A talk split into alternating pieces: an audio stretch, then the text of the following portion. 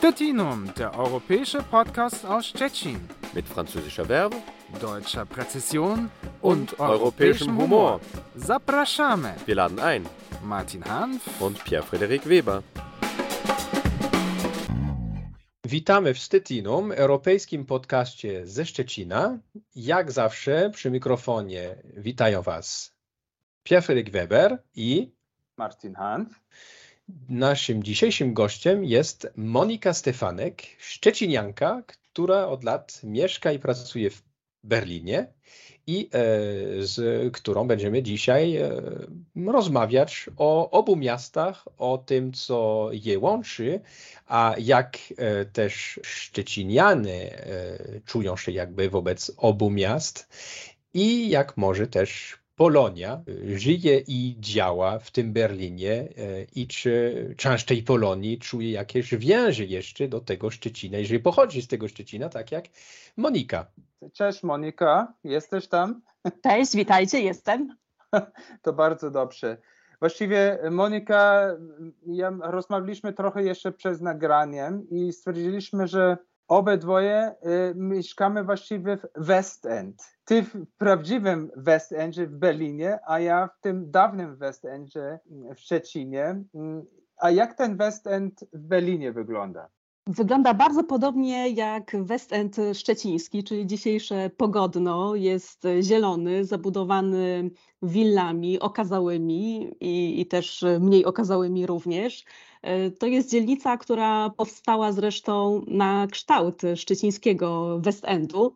Zazwyczaj było tak, że to Berlin był wzorem dla Szczecina i to architekci szczecińscy e, wzorowali się na budowlach berlińskich, na rozwiązaniach berlińskich architektonicznych, a tym razem za sprawą e, rodziny Kwistorpów stało się odwrotnie, czyli najpierw powstał szczeciński West End, kilka lat później na jego wzór wybudowano tę dzielnicę w Berlinie. A jak to w West End? Dużo mówi się też tam po polsku, słychać na ulicach, czy, czy Polacy, tak jak kiedyś mówi się, raczej nie, nie, nie tak pokazują za, za bardzo, że, że są Polakami. Jak to ogólnie uważasz teraz e, wygląda w Berlinie pod tym względem? Westend jest y, częścią dzielnicy Charlottenburg, y, dosyć mocno zróżnicowanej pod względem ludności, Właściwie mieszkają tutaj ludzie pochodzący z całego świata, ale też jest jedna, no nie powiem, że nacja, która przeważa, natomiast Charlottenburg przez dosyć długi czas nazywany był Charlottengradem. Tak? Czyli mhm. jest tutaj rzeczywiście spora społeczność e, Rosjan, która tutaj mieszka, sporo jest rosyjskich sklepów, jakichś tam hotelików e, prowadzonych przez Rosjan. Może dzisiaj oni już są troszkę mniej widoczni, Mm, Polaków e, w całym Berlinie jest bardzo dużo. No jest nas tutaj 100 tysięcy i język polski na ulicach Berlina słychać bardzo często. Trudno powiedzieć, czy są to turyści czasami, czy są to osoby, które tutaj mieszkają, a może tak zwani pendlerzy, czyli e, osoby, które dojeżdżają na przykład e, do pracy, mieszkają tutaj tylko przez kilka dni w tygodniu, a na weekend wracają mm, do swoich rodzin po polskiej stronie granicy. Także z językiem polskim można spotkać się bardzo często na ulicach Berlina, też w okresie na przykład świątecznym. To jest e, bardzo hmm. charakterystyczne. E, kiedy mm, odwiedzałam berlińskie jarmarki, to właściwie język polski był wszechobecny, zwłaszcza teraz po pandemii kiedy można było już bez przeszkód e, zwiedzać jarmarki, cieszyć się tą atmosferą, to rzeczywiście bardzo wielu Polaków przyjeżdżało i, i też korzystało z tej e, formy rozrywki. Jak teraz to tak u, ujęłaś, e, rzeczywiście to e, faktem jest, i ja też doświadczenie to, to, to e, potwierdzam, jak e, w Berlinie, choćby na przykład metrem e, się tutaj chcemy przemieścić przez miasto, to bardzo często słychać język polski, czyli jakby nawiązując do, do, do tytułu tej książki Petera Olivera Löwa, że Die Unsichtbaren, czyli Polacy w Niemczech, czyli niewidoczni, tak, że nie mhm. rzucają się w oko, rzeczywiście, ale nie, że niesłyszalni, bo to rzeczywiście słychać język polski, to jest jeden z języków można powiedzieć, takich często obecnych, jakby tak, nie? E, w Berlinie przynajmniej, to rzeczywiście to jest coś, co rzuca tutaj w, oko. Natomiast co też dla mnie jest ciekawe, nie wiem, czy się zgadzacie, to jest to, że to nie ogranicza się to do tych jakby linii, albo na przykład wymieniłeś, Martin, ten, no, pendlerów, czyli mam na myśli na przykład te, te, tych pociągów, tak, tych połączeń Szczecin-Berlin, o których zawsze narzekamy, bo jest ich za mało, są kiepskie i tak dalej, to jest wieczny temat e, powracający, ale, ale są oczywiście takie, takie godziny, tak, gdzie są takie połączenia, że wiadomo, że po tej przesiadce w szczególnie w Angermünde, no to będzie następny daj do Szczecina, że e, albo ten bezpośredni, tam o 17, który z Berlina jedzie do Szczecina, że ten pociąg Już nie będzie... ma takich pociągów, Piotr, no, już nie ma jeszcze, bezpośrednich pociągów. Jest jeszcze gorzej niż było. Jeszcze, jeszcze gorzej niż było. No. Jest, no. jest właściwie teraz katastrofa, tak można powiedzieć. Absolutnie. jedyne miejsce, gdzie ja e, ostatnio e, e, właściwie e, miałem, miałem ten fenomen, że był taki tłum Polaków, e, no to są właściwie tak zwane bardzo znana e, firma autokarów, e, zielone kolor, wszyscy wiedzą o co chodzi. A, jasne.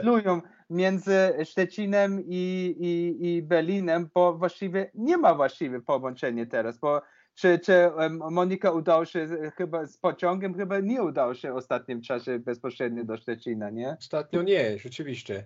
Nie, nie ma żadnego w tej chwili pociągu bezpośredniego. E, jest chyba jedno czy dwa połączenia dziennie, e, gdzie można przesiąść się również na pociąg w Angermünde, który jest w miarę skomunikowany. A jeśli akurat nie zdążymy na te połączenia, albo musimy jechać o innej porze dnia, to e, musimy przesiąść się w Angermünde na autobus, który wiezie nas później przez dwie godziny po pięknych brandenburskich e, wioskach. I mamy taką wycieczkę krajobrazową z Angermünde do Szczecina, mówiąc żartobliwie. Natomiast rzeczywiście to jest jeden z tych powodów, dla których mm, ja w ostatnim czasie rzadziej jeżdżę do, do Szczecina, ponieważ hmm. ta komunikacja jest tak fatalna. Ja jako osoba e, z jednej strony uwielbiająca jeździć pociągami, z drugiej nie, nie, nie poruszająca się e, samochodem wcale, w Berlinie nie potrzebuję samochodu, e, no cierpię na tym bardzo. I rzeczywiście ten autobus tej firmy, który wymieniłeś, rzeczywiście czasami ratuje mi, mi, mi życie. Hmm. Po, po, potwierdzam. O, alternatywnie mnie zaproponowano jako połączenie, jak e, wyszukiwarcy tutaj e, się męczyłem i z niedowiarą twierdziłem, że co się stało na tej linii, którą już e, jeździłem dotychczas wiele razy, ale przez jakiś czas mniej. No o alternatywnie zaproponowano jakieś połączenie przez Rzepin, e, także e, myślałem sobie, że to są już jakieś żarty i, i musiałem sięgać po te e, zielone, jaskrawo zielone linie autobusowe.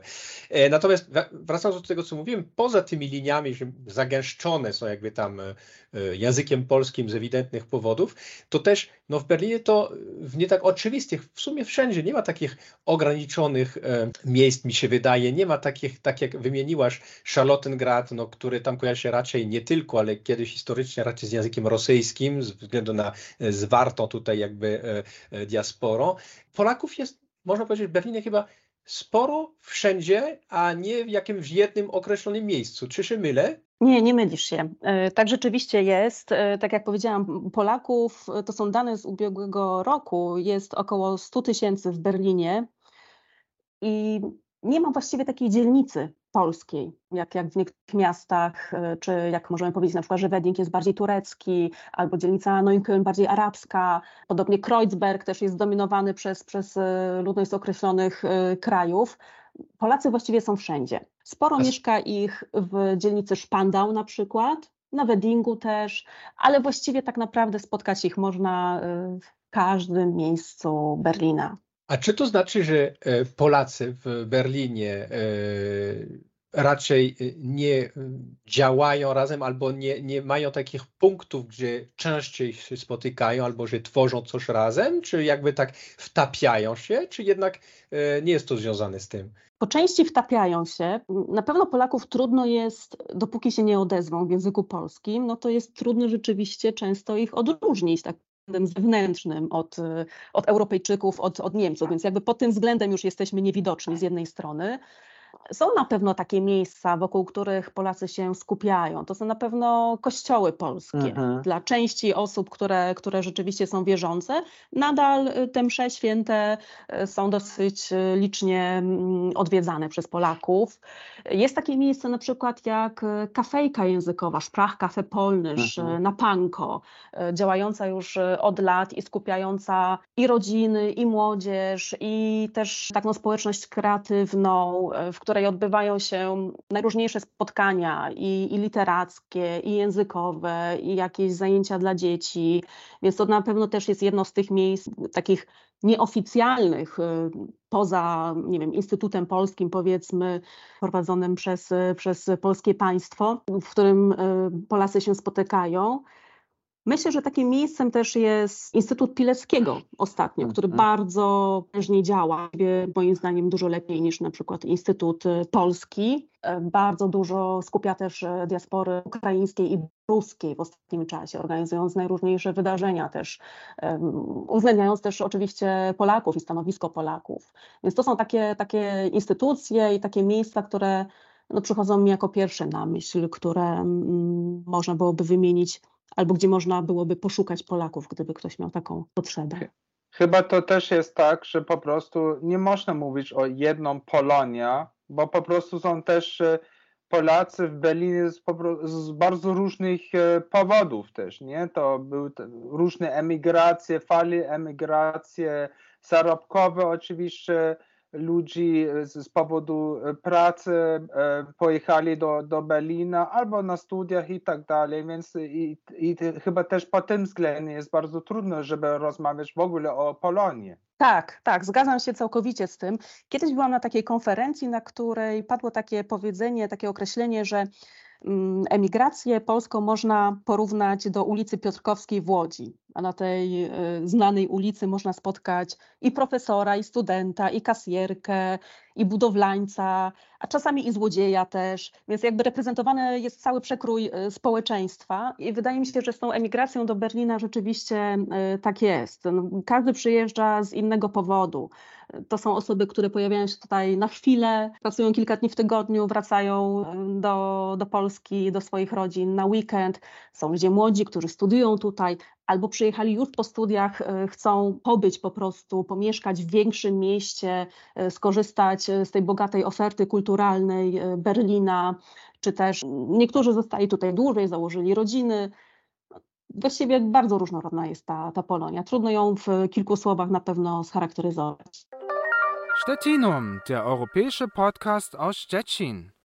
Wy, wymieniłaś, Monika, właśnie to jeszcze raz te, te, to, to jakby ten status dojeżdżających, czy pendler, tak, pendlerów. No, mhm. wiadomo, że Szczecin jako jedno z e, głównych miast na pograniczu polsko-niemieckim w tej okolicy ma, można powiedzieć, najbliżej do Berlina. Oczywiście no, Frankfurt czy jeszcze e, parę innych, ale jako większe miasto. E, czy wiesz może, jak się ma ta wspólnota, jeżeli o, o niej można mówić, albo społeczność, przynajmniej jak jest liczbowo, jeżeli mówimy o Szczecinianach, tak? W Berlinie? Nie, nie niestety nie mam takich, takich danych. Trudno, trudno rzeczywiście mi na to pytanie odpowiedzieć. Pewnie trzeba byłoby zajrzeć do oficjalnych statystyk, ile osób jest zameldowanych, ale też trzeba pamiętać, że tych y, tak zwanych pendlerów, osób dojeżdżających tutaj do pracy, wiele osób nie jest zameldowanych, tak? czyli wynajmuje gdzieś tam, podnajmuje u kogoś y, pokój, więc tych Polaków jest na co dzień pewnie jeszcze więcej niż, y, niż te oficjalne statystyki to pokazują. Oczywiście, a, a powiedzmy jakby e, kierując się, oczywiście tak można powiedzieć, e, e, że to tylko taki wgląd subiektywny, ale skoro funkcjonujesz, działasz w, tym jakby kontekście berlińskim, masz do czynienia też z Polakami, jakby ze swojego własnego doświadczenia, czy zdarza ci się, według Ciebie tak stosunkowo, to nie ma oczywiście wartości statystycznej, ale jako wgląd trochę, stosunkowo często czy rzadko e, natrafiać na, na, na drugiego e, Szczecinianina czy Szczeciniankę, czy to e, jak to widzisz, czy to, to nie, nie ponad normą innych tam Polaków, że tak powiem? Stosunkowo często I, i, chyba rzeczywiście tych Szczecinian sporo też e, mieszka e, w Berlinie. Teraz przypominam sobie, kiedy wspomniałeś o tych Szczecinianach mieszkających w Berlinie, że kilka lat temu było takie badanie rzeczywiście nawet i, i tam padła konkretna liczba, Badano, gdzie urodzili się Berlińczycy, którzy no, mieszkają dzisiaj w Berlinie, ale, ale jakby nie pochodzą z tego, z tego miasta. E, I rzeczywiście Szczecin znalazł się dosyć wysoko w tej statystyce, natomiast no nie pamiętam jak, jak, jak wysoko i jak, jak duża była liczba, ale tak, często spotykam innych Szczecinian, w pracy na przykład y, w polskiej redakcji Deutsche Welle również pracują Szczecinianie, choć nie tylko w Berlinie, ale też, też w Bonn. W ogóle osoby z zachodniej Polski są tutaj częściej reprezentowane i, i licznie reprezentowane, to z pewnością. Czyli Zielona Góra, gdzieś tam Gorzów, Poznań też. Właśnie jeśli już jesteśmy albo rozmawiamy nie wyłącznie o Szczecina, to chyba dużo słuchaczy naszego podcastu też wiedzą, że ty e, długo albo już od wielu, wielu lat e, zajmujesz e, tematy, tak powiedzmy, pograniczne. I chciałbym Ci zapytać ogólnie, może tematy, które uważasz, mm, z twojej, tak, z twojej perspektywy teraz są ważne tematy tu na pograniczy? Jakieś na przykład tematy, które uważasz, no, pokazują stan, stan też właściwie relacje albo ogólnie może też problemy tu, które my mamy na pograniczy? Te stosunki polsko-niemieckie na pograniczu pewnie trzeba na różnych poziomach hmm. przypatrywać im się, czyli na tym poziomie ludzkim postrzegam je akurat stosunkowo dobrze. To znaczy, rzeczywiście przez te 30 lat y, od przełomu politycznego powstało mnóstwo organizacji czy instytucji, albo po prostu prywatnych ludzi, którzy włożyli mnóstwo energii w to, żeby poznać drugą stronę, poznać tego swojego sąsiada y, za miedzą i, i to się w takim ludzkim wymiarze sprawdza dosyć y, dobrze.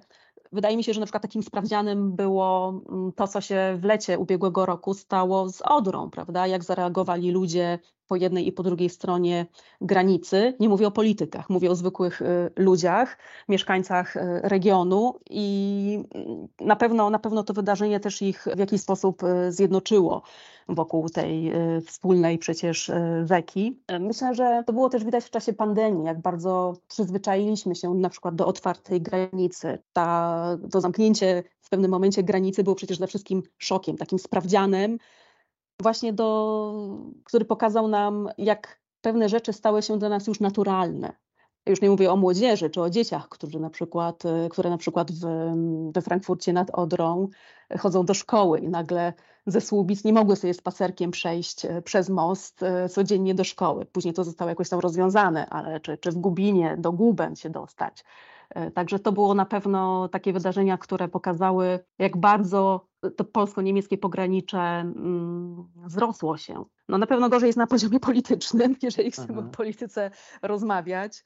Tutaj na pewno było już w poprzednich latach e, dużo lepiej. No ale też na pewno nie jest łatwo budować e, jakieś pozytywne mm, stosunki, gdy nie wiem, pani premier pewnego landu graniczącego z Polską, no, mimo pewnej przemiany, która w ostatnich miesiącach chyba w niej zaszła, e, jednak e, jakoś nie, nie do końca działa na, na, na e, rzecz poprawy czy rozwoju stosunków polsko-niemieckich, albo nie wiem, kiedy premier Saksonii co i róż domaga się zniesienia sankcji dla Rosji albo większego dialogu z Rosją, no to nie ma się co dziwić, że jakby po polskiej stronie nie, nie towarzyszą temu głosy entuzjazmu. Także no, nie ułatwia nam, wydaje mi się, y, polityka na pewno y, funkcjonowania na polsko-niemieckim pograniczu i naprawdę mam wrażenie, że mieli, byliśmy już w przeszłości bliżej siebie pod ale, tym względem. Ale, ale, ale z drugiej strony, jeśli już to dotyczy tematu y, wojny w Ukrainie i właściwie zdaniem albo różne, różne zdanie jak wobec relacji do Rosji, to ja myślę, że wracając do, do poziomu tak właściwie ludzkich, to oczywiście ta solidarność w Polsce też zrobi wrażenie w Niemczech, ale nie można też zapomnieć o tym, że oczywiście też dużo Niemców angażowali się i tu myślę przede wszystkim o Berlinie, który stał właściwie centrum dla tych uchodźców z e, Ukrainy. Tak, zdecydowanie tak. No w pewnym momencie Berlin sobie kompletnie już nie radził z przyjmowaniem kolejnych uchodźców, ponieważ no nie był przygotowany na, ani na aż tak wiele osób, ani też Berlin przyjmuje na co dzień też uchodźców. My ciągle zapominamy, w Polsce to, jest, e, to była pierwsza tak wielka fala e, imigracji, mm, zwłaszcza, zwłaszcza imigracji uchodźczej. Dlatego dla nas to pewnie było jakieś nowe wydarzenie w Polsce zupełnie i, i, i przybrało też e, ogromne rozmiary. Z dnia na dzień właściwie pojawiło się e, mnóstwo osób z Ukrainy. Natomiast e, do Niemiec i, i do Berlina w szczególności z roku na rok właściwie, każdego roku do, do, do, docierają do Niemiec nawet kilkaset tysięcy osób to mieliśmy, nie wiem, e, w 2015 i 2016 roku e, jedną wielką emigrację z Syrii i, i, krajów e, arabskich, ale oprócz tego, poza czasem pandemii, kiedy, kiedy oczywiście podróżowanie było mm, i przekraczanie granic było znacznie utrudnione, to rocznie do Niemiec dociera nawet kilkaset tysięcy osób. Więc no, żadne miasto nie jest też z gumy, więc, więc um, czasami tak moi znajomi w Polsce dziwili się, no ale dlaczego, nie wiem, słysząc, że na przykład Berlin um, musi wysyłać uchodźców z Ukrainy gdzieś dalej, na przykład czy na wschód Niemiec, czy do innych miast na zachodzie, nawet mniejszych, e, dlaczego nie, nie, nie może ich tutaj zatrzymać e, no to właśnie tłumaczyłam im, no żadne miasto nie jest z gumy. E, tutaj hmm. też brakuje mieszkań. Tutaj brakuje, nie wiem, miejsc w szkołach i tak naprawdę wiele osób, nie wiem, trafiając do mniejszego miasta gdzieś na zachodzie czy na wschodzie tego kraju, będzie miało lepsze szanse po prostu na start. Że oczywiście też Hauptbahnhof właściwie w Berlinie stał taki symbol e, tej, tej ogromne, no, no, te też, e, które powodowali te, te, te fale uchodźców problemy na miejscu, bo to już nie no to był już takie wyzwanie, które nawet Niemcy, które są znane dla logistyki, no nie dali rady. Tak rzeczywiście było, że, że w tym najbardziej gorącym okresie, szczególnie tuż po, po wybuchu wojny w Ukrainie, e, dworzec główny w Berlinie zamienił się no, w taki ogromny punkt przyjmowania y, uchodźców y, i było to, no, mimo wszystkich starań osób organizujących tę pomoc, wyglądało to dosyć y, chaotycznie. Zresztą wiem od osób, które pracowały, pomagały jako wolontariusze przy mm, przyjmowaniu uchodźców, że istniały ogromne na początku szczególnie y, problemy, chociażby w zaopatrzeniu w żywność, y, w kierowaniu tych ludzi y, dalej do ośrodków uchodźczych. Także tutaj ogromna, ogromną rolę przejęli z kolei mm, Berlińczycy sami, którzy gościli tych ludzi w domach, ale przyjeżdżali na przykład z wielkimi garnkami gorącej zupy czy stosami kanapek, bo no po prostu miasto nie było w stanie w tych y, pierwszych tygodniach y, sobie z tym poradzić. Później już się unormowało, natomiast y, rzeczywiście te pierwsze tygodnie były bardzo trudne i, i chaotyczne. Stettinum, der europäische Podcast aus Stettin. Ja chciałbym nawiązać do, do, jednego wątku, który poruszyliście w rozmowie teraz e, Monika i, i Martin, a mianowicie e, to, co tutaj się e, jakby pojawiało w tej wypowiedzi Moniki i, i też w sumie trochę w, w Twoim komentarzu Martin, to jest kwestia tej wzajemnej percepcji i ja się zastanawiam, bo Monika mówiła, że e, tłumaczyłaś e, czasami takie właśnie sytuacje w Niemczech swoim znajomym w Polsce i tak dalej. Jak to widzieć? Czy rzeczywiście ty, albo no szerzej mówiąc, no, Polacy w Berlinie, a można by powiedzieć też Polacy w Niemczech, ale skupmy się na, na, na tym pograniczu i, i na, na Berlinie jako to główne tutaj miasto. Czy czy Polonia lokalna w Berlinie ma e, według Ciebie taką funkcję częściowo łącznika jakby tam między Polską a Niemcami, jakby tłumacząc Niemcy Polakom i Polskę Niemcom? Czy, czy widzisz taką rolę? No może nie u wszystkich, ale tak w codzienności, tak małymi krokami, choćby w próbę właśnie tłumaczenia czegoś, co może być zaskakujące dla jednych albo i drugich. Czy, czy widzisz taką funkcję? No na pewno.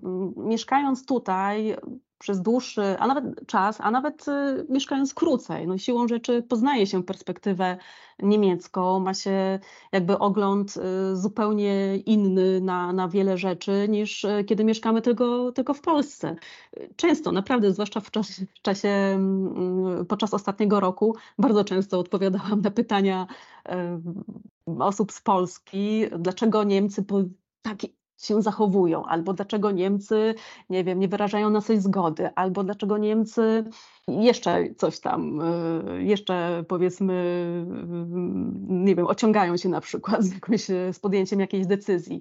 Y, tak, to, to, to ale to, to, nie tylko ja. Rzeczywiście tego sobie moi znajomi też wielokrotnie o tym wspominali, żeby je zasypywani wręcz pytaniami mm, i, i, prośbami o wytłumaczenie praw niemieckich, więc jak najbardziej, Pier, zgadzam się, że y, taka rola łącznika y, na pewno istnieje wśród, I... Y, wśród Polonii, czasami mimowolnie nawet. No, może to się w ostatnim czasie bardziej uwidaczniło, bo też więcej różnic było w ostatnim czasie pomiędzy Polakami a Niemcami, chociażby właśnie w podejściu do, do wielu kwestii związanych z wojną w Ukrainie. Ale myślę, że tak, na co dzień Również, no przecież jeździmy do Polski, nie wiem, opowiadamy o swoim życiu tutaj, o, o pewnych rzeczach, które y, nas tutaj spotykają, a czasami ktoś był tutaj i, i czegoś nie rozumie. Także tak, myślę, że, że możemy się nazwać takimi łącznikami. A to, a to, że y, Polacy interesują się tym, co się dzieje w Niemczech, to, to wiemy. Y, powiedziałbym, że to jest prawie oczywiste. E, można by było oczekiwać, że tak samo oczywiste jest to, że Niemcy interesują się tym, co dzieje się w Polsce, a to wiemy, że ta oczywistość nie jest do końca jakby symetryczna. Jak, jak to w Berlinie może? Berlin ma tam specyficzne położenie, aczkolwiek to bywają też sytuacje zaskakujące. Ja mogę przytoczyć choćby jedno, nie dotyczy to Polski, ale dotyczy to o wiele bliższego wschodu. Ja jeszcze w latach, do połowy lat 2000, jak byłem kilka miesięcy w Berlinie podczas studiów doktoranckich, mieszkałem w takiej WG, Wohngemeinschaft też, e, czyli e, wspólnot e, mieszkaniowej z Berlińczykami, bo taka jedna koleżanka, trochę starsza, która całe swoje życie w sumie właściwie mieszkała w Berlinie Zachodnim i mieliśmy rok 2005, prawda? E, więc 15 lat, e, no 16 od upadku muru berlińskiego, 15 lat od zjednoczenia Niemiec.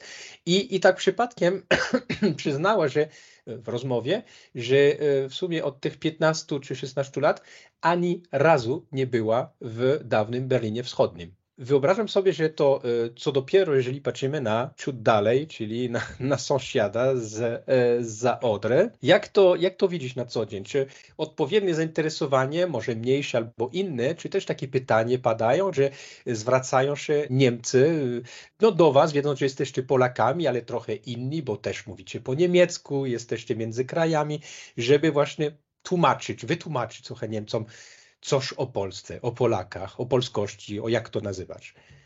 Czasami też się tak oczywiście zdarza, ale, ale tak jak powiedziałeś, to zainteresowanie nie jest symetryczne. W Polsce każdy ma zdanie na temat Niemiec, każdy, czy był tutaj, czy nie, to wie coś o Niemczech. Najczęściej albo postrzega ten kraj jako raj, albo, albo uważa, że wszystko tutaj poszło nie tak. To są takie dwie, dwie opinie, mam wrażenie, które, które dominują tak. w Polsce. Natomiast... Himmel albo Hölle, tak właściwie. Nie? Tak, tak, tak, tak. E, to też Dokładnie. często media jakby prezentują podobne postawy, podobne opinie.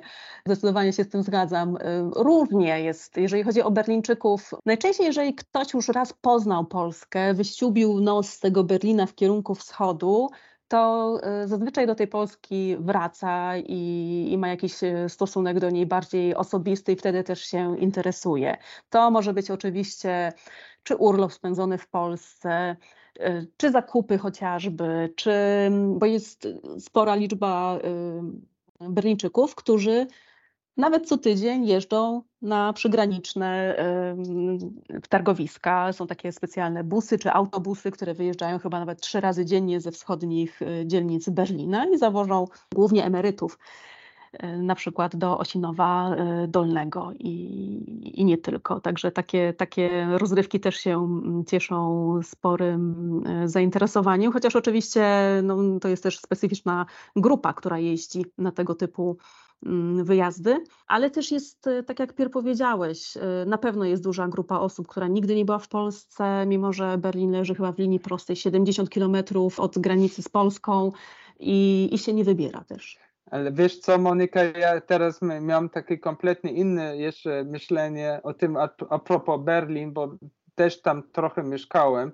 I ja miałam też wrażenie, że że to, co Pierre powiedział, że są niektórzy, którzy nigdy nie byli na przykład na, na Zachodu albo, albo wschodniej części Berlina, to, to ja myślę, że no, w moim czasie, nie wiem, czy, czy to zmienił się, ale prawdopodobnie dalej tak jest, że, że mieszkasz po prostu w twoim kic, w tak. twoim taki no, no, no, dzielnica, a, a są niektórzy naprawdę, które nie ruszają się poza ten kic, gdzie oni mieszkają.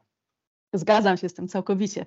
Całe, Berlin jest tak wielkim y, miastem i pod względem powierzchni, i pod względem ludności, y, że y, mieszkając tutaj ponad 13 lat, jest wiele miejsc, w których nigdy jeszcze nie byłam i pewnie prędko nie dotrę mimo że, że właściwie staram się poruszać sporo po, po Berlinie i zwiedzać też mniej oczywiste miejsca, nie tylko turystyczne, tak rzeczywiście jest, że, że to życie codzienne koncentruje się w tak zwanych kicach, czyli w takich dzielnicach. Nawet kic to jest mniejsze nawet pod względem powierzchni miejsce niż, niż dzielnica. To jest taka nasza, mówiąc już bardzo kolokwialnie, dzielnia, czyli tam, gdzie mamy swoje ulubiony sklepik, gdzie, gdzie mamy jakiś tam może ogródek, nie wiem, gdzie są nasze takie wydeptane ścieżki codzienne. To, to, to tak. są takie, takie paradoksy, można powiedzieć, bo poza, poza ty, te, tą sytuację, co tutaj przytoczyłem, ale e, generalnie może też e, naszego wzoru e, spędzania wolnego czasu i tak dalej, że, że, że, że czasami mniej znamy okolice z naszego, że tak powiem, rewiru, niż jakieś tam odległe miejscowości gdzieś w obcym kraju, gdzie byliśmy na wakacjach po prostu, na, Właśnie, chociaż raz. Właściwie Pierre, ja teraz e, myślałam, że bo też mieszkałeś w Paryżu, czy to te, ludzi w Paryżu tak, tak te, podobno zachowują, że właściwie żyją w swoim kic, tak powiedzmy teraz, czy, czy, czy to jest jakieś inne zachowanie tam? Podobieństwo można na, pewno znaleźć z tym, że jedna zasadnicza różnica, jeśli chodzi o Paryż, jest taka, że Paryż jest co do powierzchni o wiele mniejszy, o wiele gęściej zaludnione. Jeżeli mówimy o, o, o, o, o Paryż miasto, tak? Paryżu jako miasto, nie bez, bez, bez tych e, przedmieściach i tak dalej, więc y, szybciej można przemieścić przez e, jakiś tam rozszerzony centrum Paryża niż przez e, nawet centrum, gdziekolwiek by było, w Berlinie, który jest bardziej taki policentryczny, więc natomiast no, rzeczywiście te, te, różnice, które powstają ze względów społecznych czy socjalnych, także z pewnych dzielnic, to nikomu nie wpadły w no, do, no, do myśli, żeby że się udać do jakiejś tam dzielnicy, która jemu czy jej nie odpowiada jakby socjalnie, no to to jest e, zachowanie, które można jakby doświadczać e, w sumie wszędzie. E, to, to nie jest specyficzne. Ja sądzę, że to, co, o, o co chodziło, to, to, to nawet nie była kwestia socjalna. Tam to, co wymieniliśmy w Berlinie, to jest coś, co rzeczywiście związane jest z strukturą Berlina raczej. Bo tutaj nie było jakby takiego podtekstu, że to nie chce się na wschód, bo tam jest biedniej, czy coś tam, bo można e, całkiem fajne w międzyczasie dzielnice i na, na wschodzie znaleźć, e, mimo, mimo właśnie takiej kiedyś przepaści tutaj e, socjalnej, ekonomicznej, więc to, to i tak się zmieniło, ale takie zachowania może, może nadal, nadal istnieją. Nie wiem, jak to jest w, w młodzieży, i, I ciekawe, może, może chętniejsi do takiego poznania są, są, są właśnie o, osoby nie z Berlina, albo które pochodzą gdzieś indziej i są jakby ciekawy, tak, poznać różne zakątki tego Berlina, tak, może. Może wracając jeszcze do tego, bo teraz tak dużo oczywiście rozmawialiśmy o Berlina i może teraz już tak y, po, mm, powolutku na końcu y, naszego podcastu, to chciałbym Ci zapytać jeszcze Monika, jak to jest teraz dla Ciebie wracając do Szczecina? Jak widzisz miasto Szczecin z Twojej perspektywy już długo mieszkając w Berlinie? Bywam w Szczecinie y, regularnie, choć rzeczywiście w ostatnich miesiącach, a może w ostatnim roku trochę rzadziej.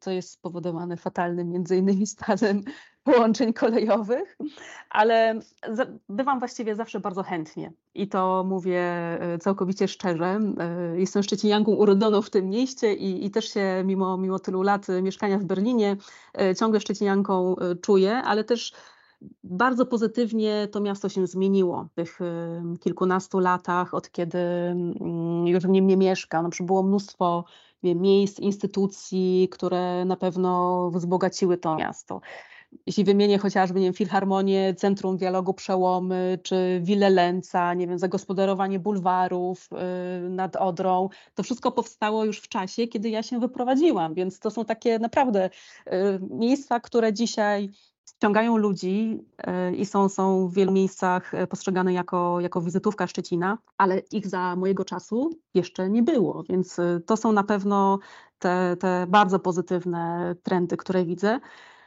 i zmiany, ale myślę, że największa zmiana przyszła, zaszła w ludziach, którą ja widzę. To znaczy, coraz więcej osób, coraz więcej mieszkańców Szczecina, moim zdaniem, uważa to miasto za ciekawe, zawarte mieszkania w nim, e, poznawania, odkrywania. I widzę, że rozwinęła się taka lokalna tożsamość, która z jednej strony buduje na tej wspólnej polskiej historii, powstają takie miejsca jak na przykład no, Kamienica w lesie e, Moniki Szymanik i nagle okazuje się, że e, ludzi, którzy są zainteresowani tą lokalnością, tym starym Szczecinem jest całe mnóstwo. To wcześniej oczywiście w innym wymiarze robiła chociażby Sedina, ale teraz jest jeszcze bardziej poprzez powstanie tej kawiarenki czy tego miejsca spotkań jeszcze bardziej konkretne, tak? Właśnie można przyjść, można nie, wymienić się jakimiś zważaniami na różne, na różne tematy.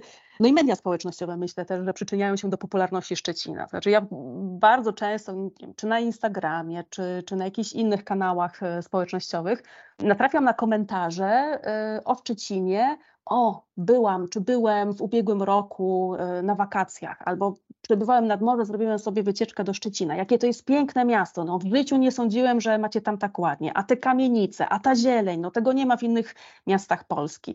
Także no, cieszę się właściwie z tego, że z jednej strony Szczecin tak w taką stronę się rozwija, a i też, że i sami mieszkańcy już nie są takimi malkontentami. Mam nadzieję, że dobrze to odbieram, ale, ale czasami z perspektywy widać więcej.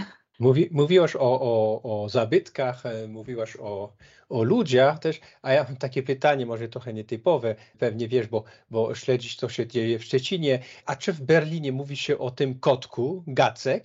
Czy to jeszcze nie jest temat? Pytam się, bo ja, jeszcze... ja na przykład e, byłem zaskoczony, że czytałem o tym po francusku, na francuskim portalu internetowym o Gacku, że e, może po raz pierwszy coś takiego czytam o Szczecinie w ogóle po francusku, byłem zaskoczony, więc takie pytanie. Jeszcze nie, jeszcze nie widziałam niczego po niemiecku, ale być może Gacek też zostanie gwiazdą niemieckiego internetu, kto wie. No, tych gwiazd już ma sporo na Google. Stettinum, der europäische Podcast aus Stettin. To był 46. odcinek Stettinum, europejskiego podcastu ze Szczecina. Jak zawsze przy mikrofonie powitali Was Piotrek Weber Martin i, i naszym dzisiejszym gościem był, Mon, była Monika Stefanek, szczecinianka z Berlina. Dziękuję bardzo. Stettinum, der europäische Podcast aus Stettin. Mit französischer Werbung, deutscher Präzision und, und europäischem Humor. Zapraszamy. Wir laden ein. Martin Hanf und Pierre-Frederik Weber.